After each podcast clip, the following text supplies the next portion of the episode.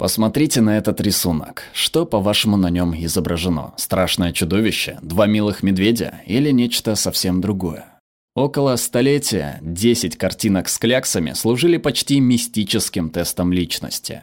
Долгое время их смысл держался в тайне от всех, кроме психиатров и их пациентов, от чего поговаривали, будто загадочные картинки способны пролить свет на истинные механизмы работы мозга. Но о чем говорят нам эти кляксы и как этот тест работает? Изобретенный в начале 20 века швейцарским психиатром Германом Роршахом, названный в честь него тест, меньше оценивает то, что в точности мы видим, а больше говорит нам об общем подходе к восприятию.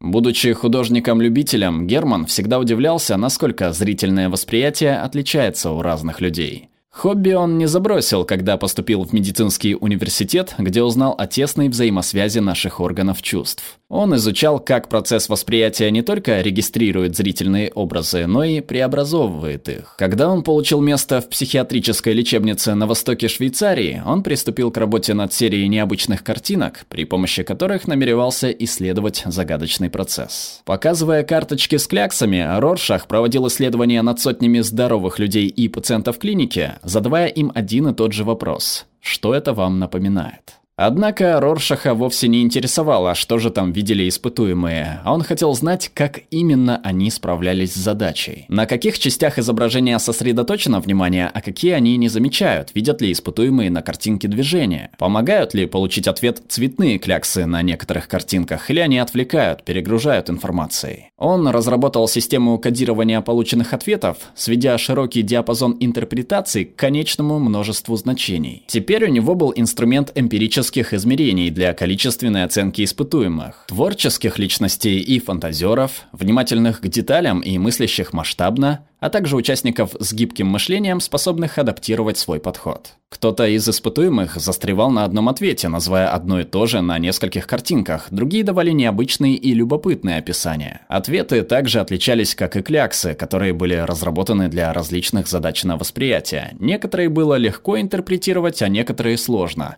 Но анализ общего подхода испытуемых к решению задачи приводил к пониманию психологии их личности. По мере того, как Роршах опрашивал все больше людей, начали выделяться определенные паттерны. Здоровые испытуемые со схожими личностными чертами зачастую руководствовались на удивление схожими подходами. Пациенты с одинаковыми психическими заболеваниями также давали схожие ответы, благодаря чему тест стал весьма надежным инструментом диагностики. С его помощью можно было диагностировать состояния, которые было сложно определить при помощи других методик. В 1921 году Роршах опубликовал собственную систему кодирования, а также те самые 10 картин, картинок, которые, по его мнению, давали самую детальную картину подхода к восприятию. В течение последующих десятилетий тест стал пользоваться невероятной популярностью во всем мире. К 1960 годам только в США его официально прошли миллионы человек. К сожалению, менее чем через год после публикации теста Герман Роршах скоропостижно скончался. Без изобретателя, который методично собирал необходимые данные о результатах и который мог бы контролировать правильность интерпретации теста, его детищем стали пользоваться бессистемно, Сталина. Ученые проводили тестирование над нацистскими военными преступниками, надеясь отыскать ответ, что толкало их на массовые убийства. Антропологи демонстрировали картинки в племенах аборигенов в качестве некоего универсального теста личности. Работодатели выносили предвзятые решения, основываясь на таблицах с интерпретацией. Когда тестом стали пользоваться не только в клиниках, но и в среде массовой психологии, его репутация в профессиональной среде резко ухудшилась, и психиатры перестали воспринимать кляксы всерьез. И сегодня к тесту отношение противоречивое, многие полагают, что его данные не находят подтверждения на практике. Однако в ходе масштабного пересмотра существующей методики Роршаха выяснилось, что при надлежащем применении тест способен дать достоверные результаты,